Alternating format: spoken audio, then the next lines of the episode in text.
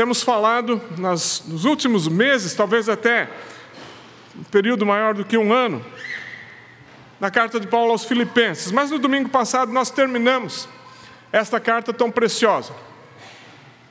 A carta de Paulo aos Filipenses. Uma carta que revela uma igreja generosa, uma igreja focada em Deus, uma igreja viva, igreja centrada. Mencionamos semana passada um texto do próprio apóstolo Paulo, quando ele escreve à igreja de Corinto, mas falando da igreja de Filipos, falando da igreja da Macedônia, isso está em 2 Coríntios capítulo 8, os primeiros cinco versículos, mas quero destacar apenas uma expressão que Paulo usa. Paulo diz: eles entregaram-se a si mesmos ao Senhor e depois a nós. Uma igreja que de fato entendia Deus como Senhor, uma igreja que se entregava ao Senhor e colocava tudo o que tinha o texto fala da sua generosidade, esse texto de 2 Coríntios, capítulo 8. A igreja que, mesmo em grande tribulação, em grande pobreza, pediu com insistência o privilégio de poder dar e auxiliar os santos. Uma igreja que entendia de maneira prática o senhorio de Deus, o fato de Deus ser dono de tudo, o fato de Deus tê-los não apenas como pessoas nas suas mãos, mas tê-los também como, com tudo que tinham, com todos os seus bens.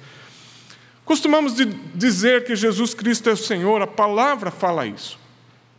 Falamos de Deus como Senhor. Mas o que exatamente significa isso? O que significa Deus como Senhor da nossa vida? Por algumas semanas eu quero abordar esse tema, mordomia cristã. Isso não é outra coisa senão a nossa relação com o Senhor, que é dono de tudo, e as implicações disso, do fato dele ser dono, o fato de nós sermos então administradores, mordomos de tudo que ele nos deixou. Talvez seja difícil enxergar, mas tente acompanhar aí. Mordomia cristã. Durante algumas semanas vamos estar falando disso. A nossa relação com o Senhor, que é dono de tudo, e as implicações disso desta relação, do fato de ele ser dono e nós administradores. Talvez essa palavra, mordomia, traga à nossa mente já uma ideia diferente. Quando se fala em mordomia, algumas ideias vêm à mente. A primeira delas, vida boa e agradável, tranquilidade, sombra e água fresca, não é isso? Muitas vezes lembramos do benefício concedido pelo Estado a altos funcionários, e hoje nem precisa ser tão alto assim, e esse benefício envolve moradia, envolve alimentação, serviços gerais. É, a gente chamaria isso de mordomia. Quanta mordomia algumas pessoas têm ah, aproveitando-se do nosso governo. E nessa, nesse sentido, a gente pensa em mordomia como uso irresponsável do dinheiro público. Mas a ideia que a Bíblia traz de mordomia, o conceito de mordomia cristã conforme a Bíblia, conforme a Bíblia mostra e nos apresenta, é muito diferente desse conceito que a gente tem de a, a sombra e água fresca, vida mansa, e poder então ter benefícios dos cofres públicos. A Bíblia fala de algo bem diferente e é isso que nós queremos abordar. O que é mordomia? O que é mordomia? Na Bíblia, e nós podemos ver isso desde o Velho Testamento, entrando também no Novo, o mordomo era sempre aquele que recebia os bens ou propriedades de outra pessoa para administrar. Bens que não eram seus, bens que eram de outro, e passariam, o administrador ou mordomo, então, passaria a administrar bens que não eram seus. Os bens nunca lhe pertenciam, mas ele era responsável pelo destino desses bens. E um bom exemplo disso é a história de José do Egito, principalmente lá no capítulo 39 do Gênesis, quando eh, José é vendido levado então ao Egito e agora está na casa de Potifar. E a palavra que aparece ali é o mordomo ou administrador dos bens daquele homem. E Potifar começa a ver que esse é um bom administrador, um homem que está fazendo com sabedoria. Administrador. Os bens nunca foram de José, os bens eram de Potifar, mais tarde os bens eram do Egito e o próprio José passa a administrar como um bom mordomo. Quando falamos então de mordomia cristã, nós temos que pensar em algumas qualidades. Aliás, em qualquer tipo de mordomia, qualquer tipo de administração, há algumas qualidades envolvidas nesse encargo. A primeira delas é a responsabilidade. Você não ia colocar os seus bens na mão de um administrador irresponsável. Aliás, Jesus vai usar algumas parábolas falando de administradores irresponsáveis. Você se lembra disso? Quando Jesus conta a parábola de um, um homem rico que coloca bens na mão de alguns, alguns ele dá dez talentos, a outro ele dá menos, e aquele que ele deu apenas um talento, ou melhor, cinco talentos, dois talentos e um talento, aquele que ele deu um talento é irresponsável. E esse homem enterra esse talento, enterra esse bem. Um homem irresponsável. Qualidades envolvidas na mordomia, responsabilidade. Mas também há muita honra envolvida, porque um bom administrador é um homem honrado e ele vai ser escolhido também por essa qualidade. Mas também confiança confiança daquele que é dono colocando então bens na mão de alguém que vai administrar. Há uma relação de confiança aí, essa é uma qualidade muito importante, infelizmente é uma qualidade que tem sumido nos nossos dias. Poderíamos então resumir a definição bíblica de mordomia da seguinte forma: Mordomia é o reconhecimento da soberania de Deus, em outras palavras, Ele como soberano e como dono de tudo, a aceitação do nosso cargo de depositários da vida e dos bens, a vida é o primeiro bem, e tantos outros, e a administração destes mesmos bens de acordo com a vontade de Deus. Vou repetir: mordomia é o reconhecimento da soberania de Deus, a aceitação do nosso cargo de depositários da vida e dos bens, e a administração dos mesmos, ou destes bens, de acordo com a vontade de Deus. Há três elementos no processo administrativo. Seja falando de administração entre os homens, ou seja falando da administração em relação ao próprio Deus, ou seja, mordomia cristã. Em primeiro lugar, o primeiro elemento é o dono ou proprietário. O segundo elemento é o administrador, o mordomo, a pessoa que vai cuidar de bens que não são seus, mas são do dono. E, finalmente, o terceiro elemento, os próprios bens, produtos, valores, recursos que o administrador vai, então, manejar, mas lembrando que todos esses bens são do proprietário.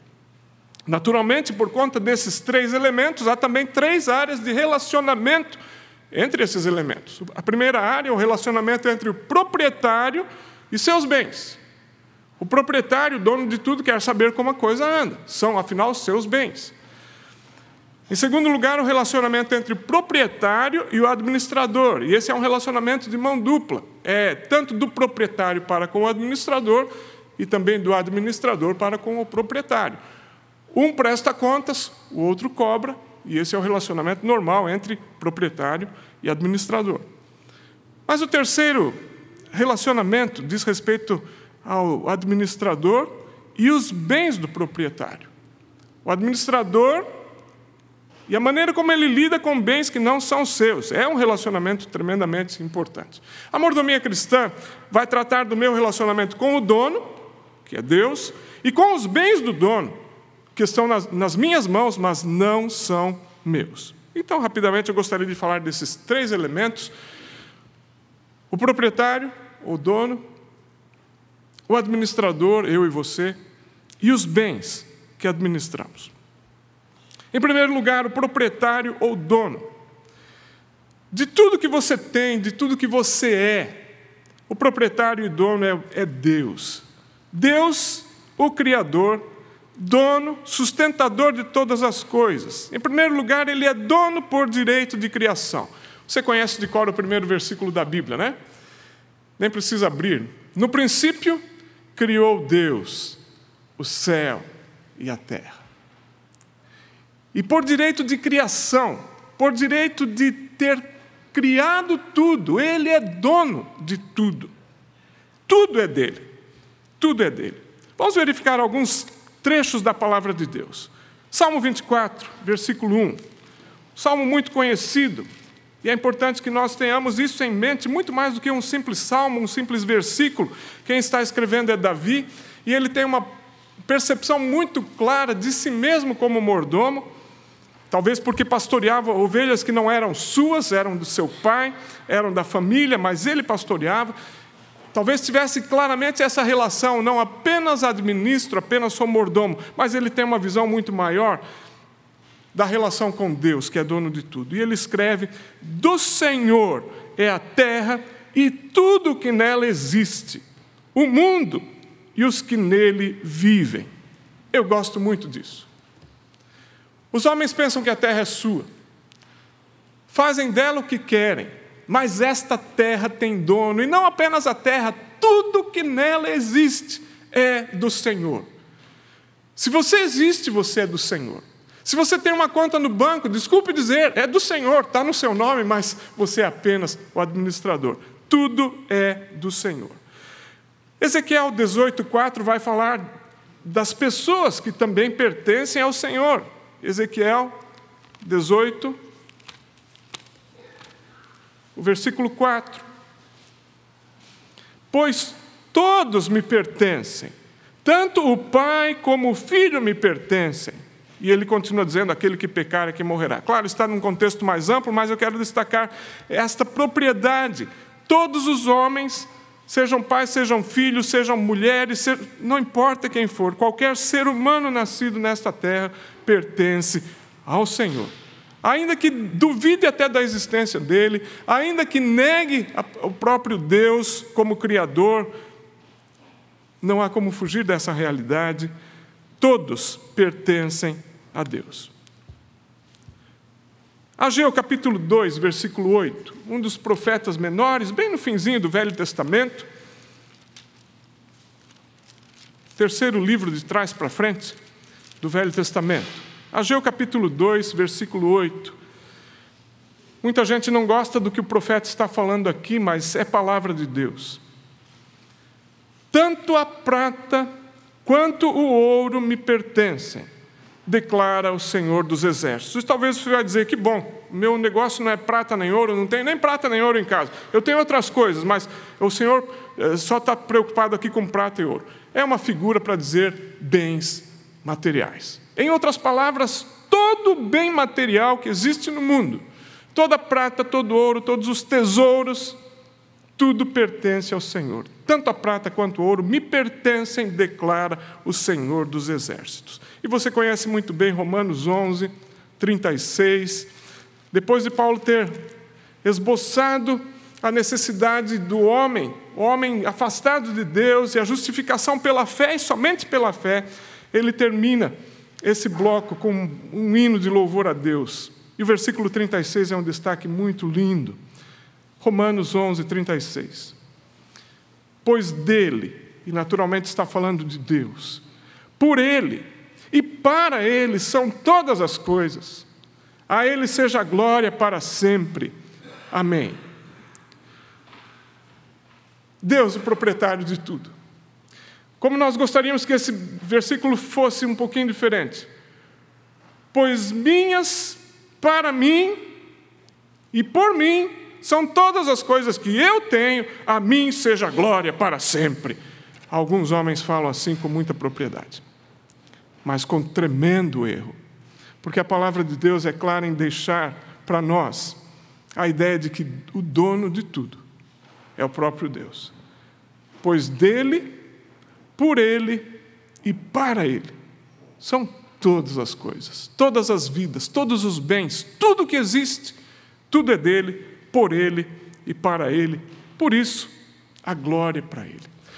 Nós queremos ter os bens para a nossa glória muitas vezes mas nós somos meros administradores. E agora então vem o segundo elemento dentro do processo de administração. Enquanto o primeiro é o proprietário, o segundo elemento é o, o mordomo ou o administrador. Já no começo da Bíblia, quando havia apenas um casal, apenas Adão e Eva, no jardim, Deus vai dar uma ordem a Adão.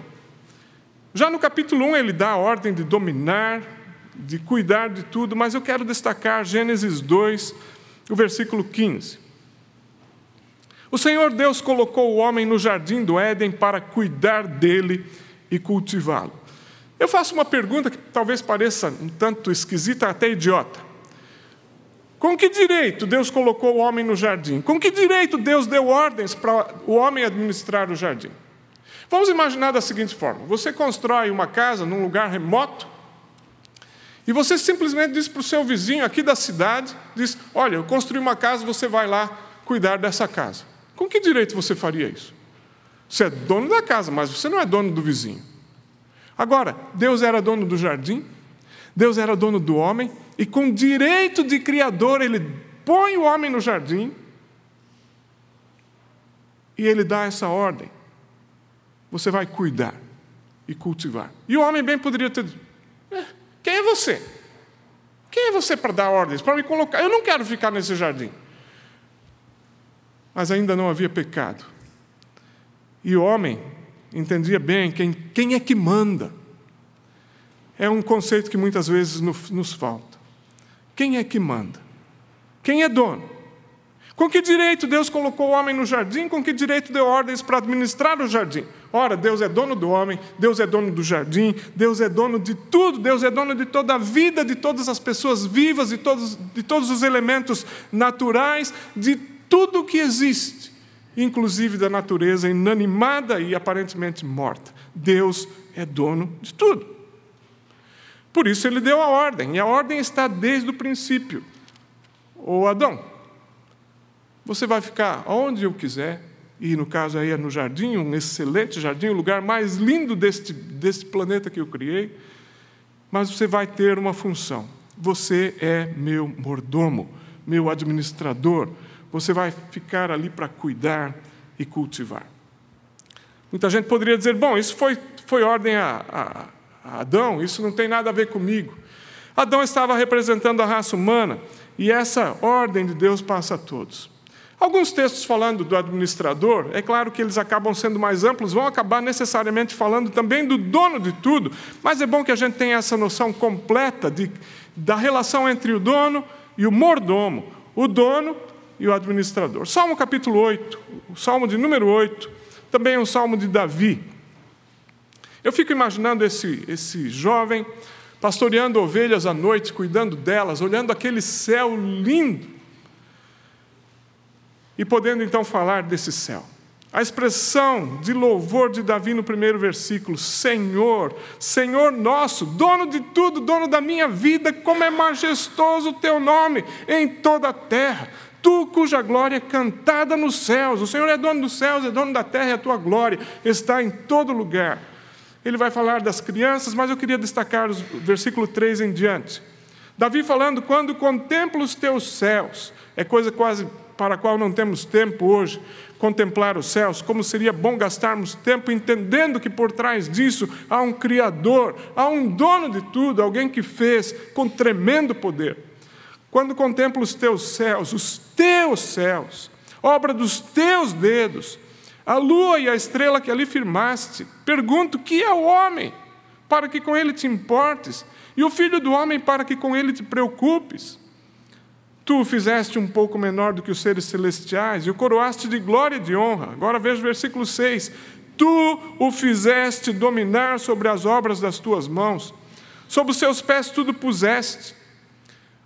Deus colocando o homem como administrador de tudo, alguém com direito de dominar sobre tudo, mas também tendo que prestar contas de tudo, porque o homem não é dono, é mordomo, é administrador.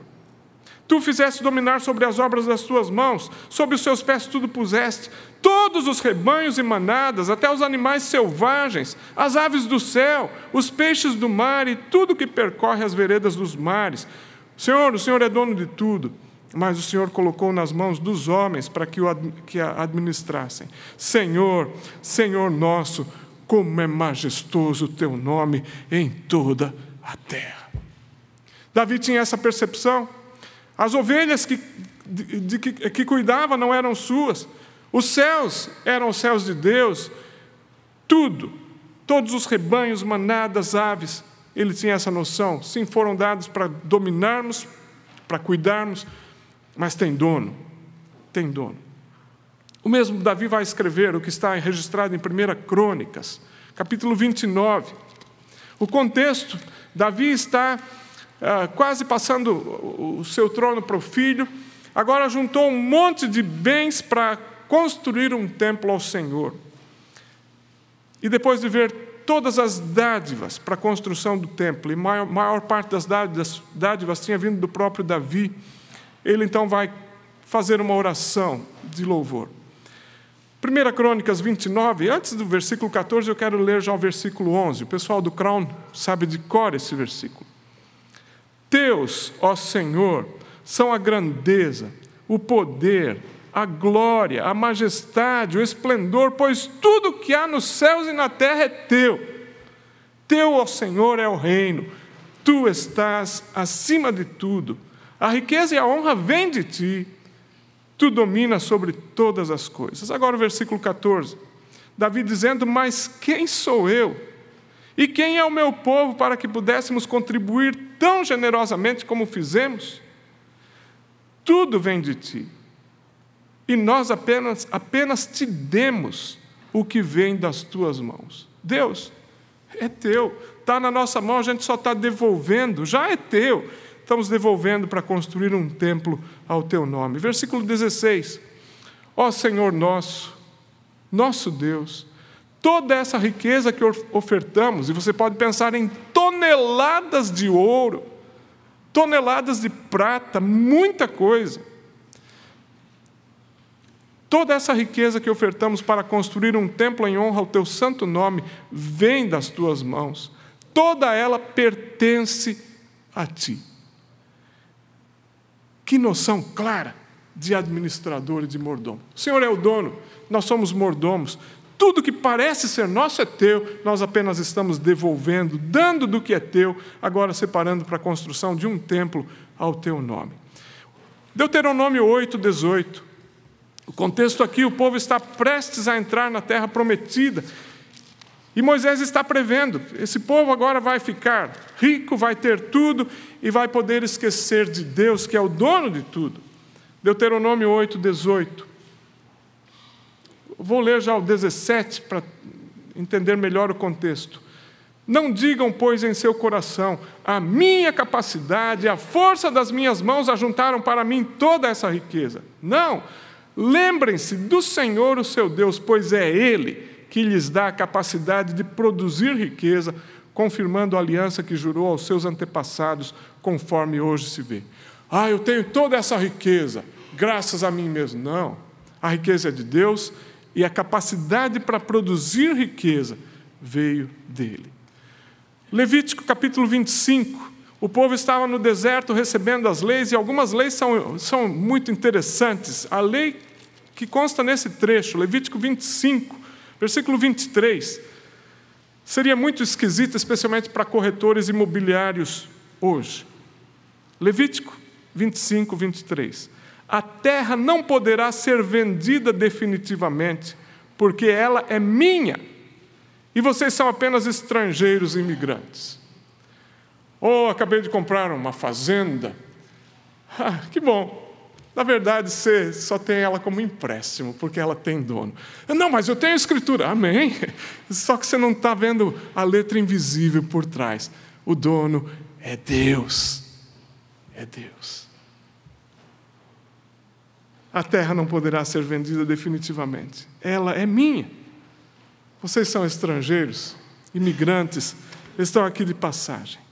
Lá no Novo Testamento, Romanos 14, irmãos, a gente poderia passar o dia vendo textos falando do, do dono e falando do mordomo. É claro que não temos tempo para isso. Romanos 14, então, um texto que fala muito forte sobre essa relação do dono e do mordomo.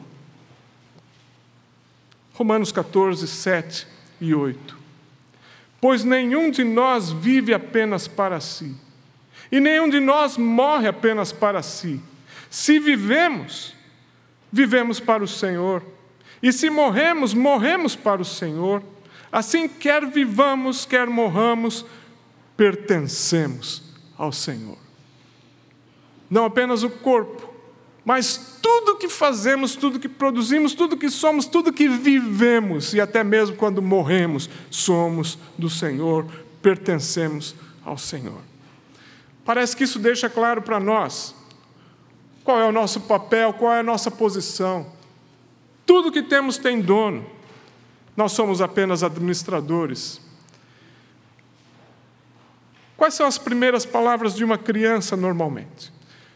Até antes de conseguir falar papai e mamãe, é meu, dá, me dá, minha. Aliás, se essa criança tiver nascido lá em Israel, se tiver aquele jeitinho de judeu, talvez antes de papai e mamãe e antes de meu até din, din, din, dinheiro. Mas esse dinheiro vai estar junto com o meu, minha, me dá. Como é importante que nós desde cedo tenhamos noção que não somos donos de nada. A pior coisa que pode acontecer é o mordomo achar que é dono. Não existe situação pior do que o mordomo achar que é dono. Vamos trazer isso para o campo prático. Você agora tem uma fazenda. No fundo, você sabe que a fazenda é de Deus, mas você tem os produtos e você pode comer desses produtos porque Deus permite. Agora você então plantou de tudo e tem uma colheita muito farta, muita coisa boa, muita fruta, muita verdura, tem até repolho roxo para fazer chucrutes, tem, tem de tudo ali. Passado um tempo, você vai até a fazenda e você vai falar então com o mordomo, com o administrador: Olha, que bom, produziu tudo, está tudo muito bonito, vim pegar aqui ah, um pouco de repolho, vim pegar frutas, vim pegar de tudo que a fazenda produziu. E o mordomo olha para você: O quê? Vai embora isso eu plantei tudo. Está certo que o Senhor deu o dinheiro, deu as sementes, deu tudo, mas vai embora. Isso é meu. A pior coisa que pode acontecer é o mordomo achar-se dono. E que você faria com um mordomo desse? Que você faria com um administrador da sua fazenda que dissesse isso? Não, você não tem direito a nada. Não pode pegar nem uma cabeça de repolho, nem uma tangerina, nada. Volta para casa vazio. Opa! Onde ficou a relação de responsabilidade, confiança e honra? Acabou não é mais meu administrador. Rua. Ou vamos pensar numa situação de cidade. Você está com um carro novinho, mas ah, andou por algum lugar sujo, agora o carro está todo enlameado, e você então pede para o seu empregado: olha, leve o carro para lavar. E ao invés de lavar, ele entende levar. Levar, embora, levar para ele mesmo. E agora ele está como dono do carro. Você depois de uma semana, peraí, acho que o carro não levou uma semana para lavar. Você procura, esse carro agora está na garagem do seu empregado, e, e daí você diz, você esqueceu de levar para casa? Levar o quê? O meu carro? Não, não. É meu agora. Agora, nós damos risada disso porque essas situações aparentemente não existem. Mas é assim que agimos com Deus. Não é? Deus é dono de tudo e a gente diz: Senhor, esquece. Não vem mexer no meu bolso, não vem mexer na minha conta, não vem mexer na minha família, não vem mexer em nada, nem mesmo no tempo, porque meu é meu. Não existe situação pior do que o mordomo achar que é dono. E há muita gente vivendo no meio cristão, no meio evangélico, de maneira egoísta, esquecendo que Deus é dono. Gente egoísta com seus bens, mas egoísta também com o seu tempo, com suas habilidades, e nós precisamos então falar um pouco disso. Como é bom saber que Deus até parece ironia dele, que ao final ele faz com que não levemos nada conosco. Jó entendia bem isso. Depois de perder tudo, ele diz: Louvado seja o Senhor. Ele deu, ele levou, ele é dono de tudo e não vamos conseguir levar nada. Nu vim para esse mundo e nu voltarei. Ou seja, nem roupa eu tinha quando cheguei aqui, e nem roupa eu vou levar quando eu for embora. Salmo 49, versículos 11, 16 e 17. Esse salmo é um salmo triste. Dá para ficar meio deprimido ao ler. Depois de dizer, no versículo 7, que homem nenhum pode redimir seu irmão ou pagar a Deus o preço de sua vida, por mais que você tenha, não tem como. Não há pagamento que o livre, para que viva para sempre, não sofra decomposição. Versículo 11: Seus túmulos serão suas moradas para sempre, suas habitações de geração em geração, ainda que tenham dado seus nomes a terras. Comprei a minha terra, agora está lá minha propriedade, meu nome. Ainda que eu tenha dado nome à minha terra, o meu destino não é ficar lá, porque essa terra tem dono. 49, Salmo 49, versículos 16 e 17. Não se aborreça quando alguém se enriquece, aumenta o luxo da sua casa, pois nada levará consigo quando morrer, não descerá com ele o seu esplendor. Mesmo que coloque dinheiro no caixão, mesmo que coloque o carro dentro do caixão, para a eternidade ele vai sozinho. Alguém diria: não, ok, eu vou embora, não posso levar nada, mas vou deixar tudo para os meus filhos e esqueço que Deus é o dono de tudo. Então veja Eclesiastes capítulo 2. O sábio que tinha tanta riqueza, ele começa o livro de Eclesiastes dizendo que não houve rei mais rico do que ele. Ele tinha tudo e tudo que ele quis dar ao seu, a, a si mesmo, fazer com que seus olhos vissem, tudo ele tinha, inclusive um harém. Mas Eclesiastes 2, 18 a 21, trecho que traz palavras de desalento. Desprezei todas as coisas pelas quais eu tanto me esforçara debaixo do sol, pois terei que deixá-las para aquele que me suceder. E quem pode dizer se ele será sábio ou tolo? Poderia ser, no caso, outro rei, poderia ser um filho, no caso de Salomão, foi o filho mesmo, e foi um tolo, infelizmente. Roboão foi um tolo, dividiu o reino. Quem poderá dizer se ele será sábio ou tolo? Todavia terá domínio sobre tudo o que eu realizei com meu trabalho e com a minha sabedoria debaixo do sol. Isso também não faz sentido. Não estou juntando para os meus filhos, eu quero que eles tenham. Meus filhos precisam saber que ainda assim, toda herança que terão é do Senhor, porque tudo é do Senhor.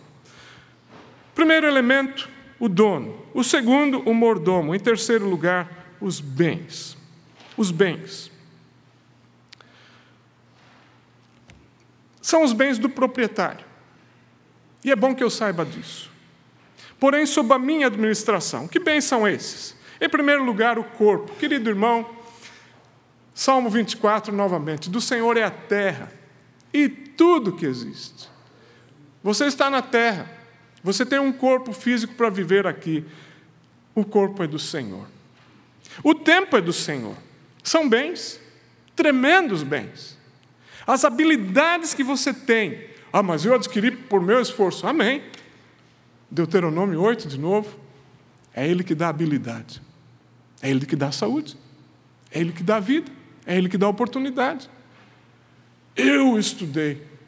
Ele que deu oportunidade para isso. Ele que te deu a inteligência. Até as suas habilidades têm dono. Tem dono. Mas ele deixa que você as use aproveite bem, só que ele, ele quer que você lembre: tem dono? Tem dono. Os bens propriamente ditos, dinheiro, propriedades, bens materiais, recursos. Nós vamos falar de cada um desses itens nos próximos domingos. Esses itens serão material para os próximos sermões, por isso não vou falar tanto a respeito dos bens.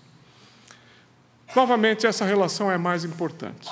O dono e o mordomo. E, claro, a minha relação com os bens do dono também.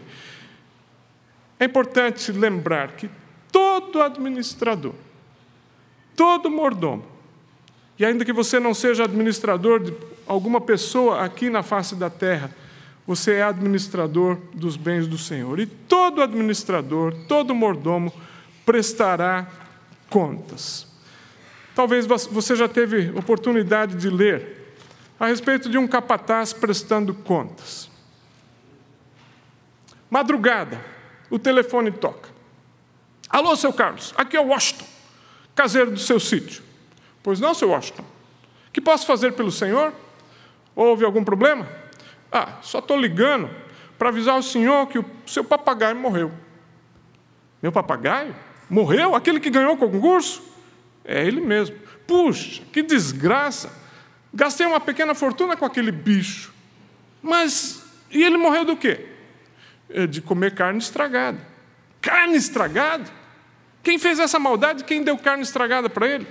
Ninguém. Ele comeu a de um dos cavalos mortos. Cavalo morto? Que cavalo morto, seu Ashton? Aqueles puros sangue que o Senhor tinha. Eles morreram de tanto puxar a carroça d'água. Tá louco? Que carroça d'água? Para apagar um incêndio. Mas que incêndio, meu Deus? Na sua casa. Uma vela caiu, aí pegou fogo nas cortinas. Caramba, mas aí tem luz elétrica. Que vela era essa? Do velório. Velório de quem? Da sua mãe. Ela apareceu aqui sem avisar, eu dei um tiro nela pensando que fosse um ladrão. Bela prestação de contas.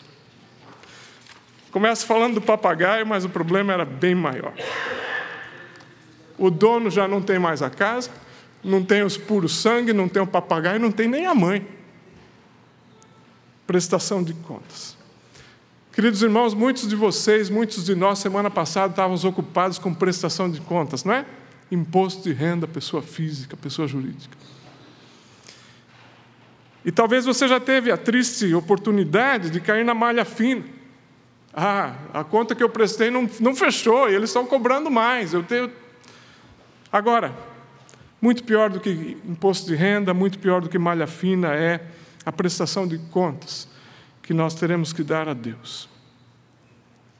Lucas 12, versículo 48, a parte final do versículo diz: A quem muito foi dado, muito será exigido. E a quem muito foi confiado, muito mais será pedido. Que bom, eu tenho muito. Amém, que bom. A quem muito foi dado, muito será exigido. A quem muito foi confiado, muito mais será pedido. E não estamos falando apenas de bens materiais. Estamos falando de todos os bens que Deus nos deu: o corpo, o tempo, habilidades, recursos, tudo. Tudo é dele. Não passamos de mordomos. Termino com Hebreus capítulo 4, versículo 13 é o texto que está projetado aí, se você consegue enxergar. Nada, nada em toda a criação está oculto aos olhos de Deus. Tudo está descoberto e exposto diante dos olhos daquele a quem havemos de prestar contas.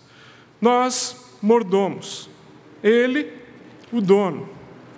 Todas as coisas estão descobertas, patentes, expostas. E talvez a gente pense que fecha a conta, mas Ele está vendo nossas intenções, nossas motivações, tudo que Ele nos deu. E um dia estaremos diante do dono, nós, meros mordomos, prestando contas ao nosso Deus.